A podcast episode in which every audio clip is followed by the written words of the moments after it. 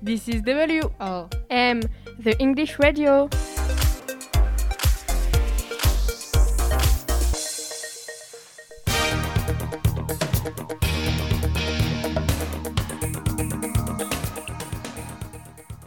Good evening, ladies and gentlemen, and welcome once again to our program Movie Lovers. Your guests are Lady and Iness.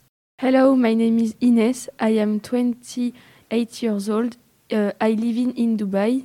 Hello, good morning, evening, Borgi. My name is Lady. I'm 18 years old. I'm living in Mata. When did Walt Disney create Mickey Mouse?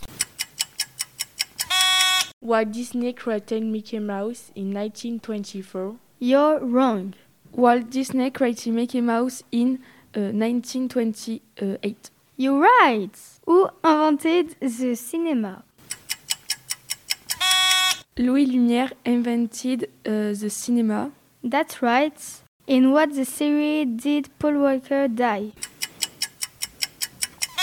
I don't know. Paul Walker did in. Oh, no, I don't know. Oh, okay. Paul Walker died in The Fast and Furious. How many children did Marilyn Monroe have?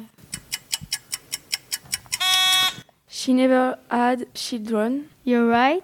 When did she die and where she died? She died from overdose in Los Angeles house. You're right.